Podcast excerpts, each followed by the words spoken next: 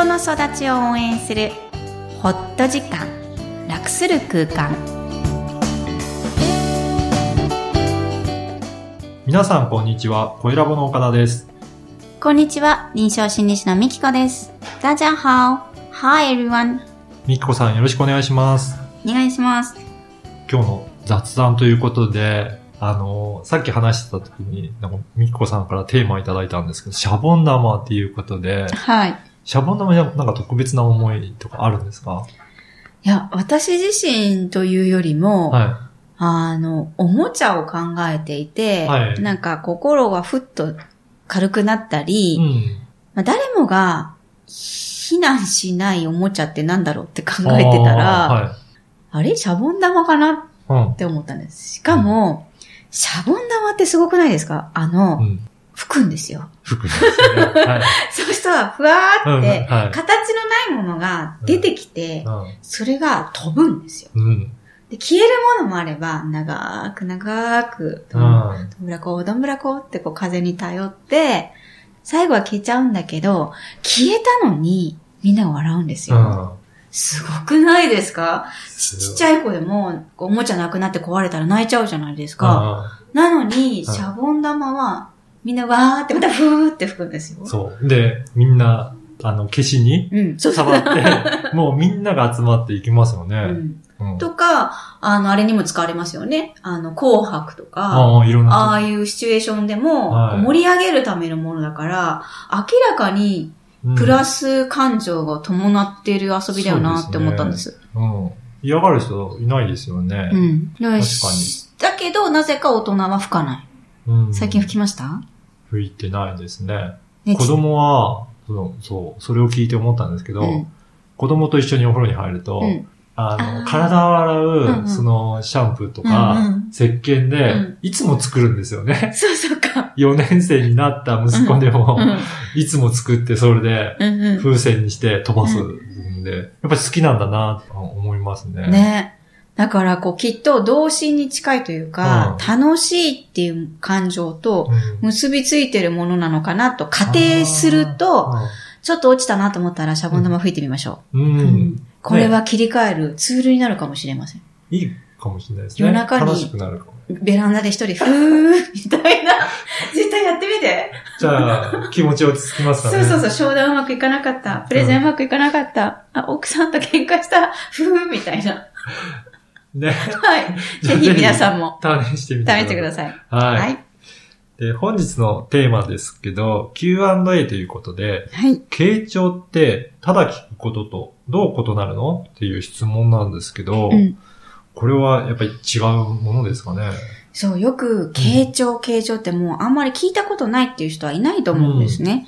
で、特に心理師の私に対する質問として、お子さんに自分の私の子供に対して、いろんなことが分かっていいですねとか、うん傾聴できていいですねって言われるんですけそうで、すね。はい。いえ、子供に対しては傾聴しません。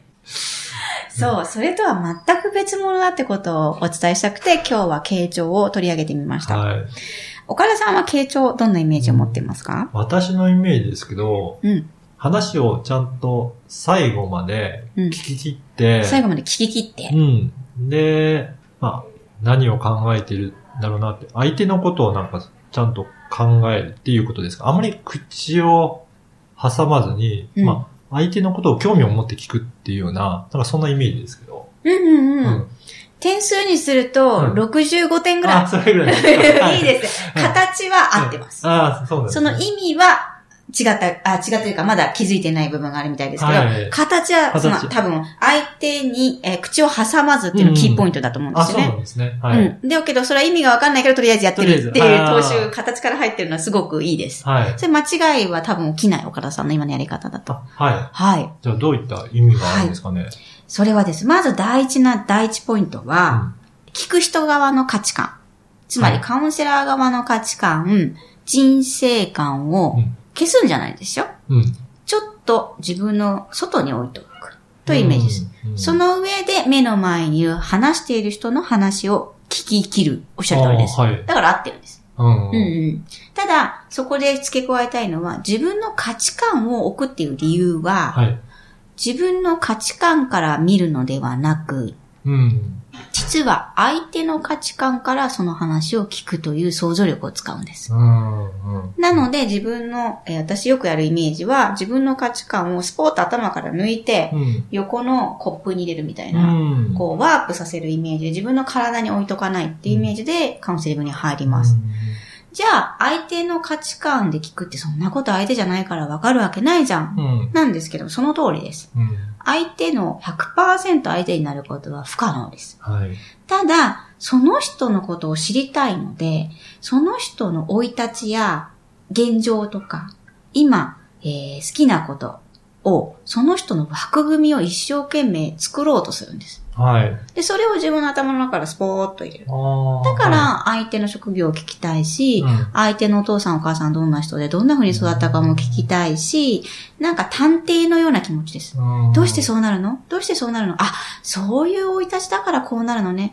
もしくは弟だったのね、お兄ちゃんだったのね、一人っ子だったのもすごく大きいですよね。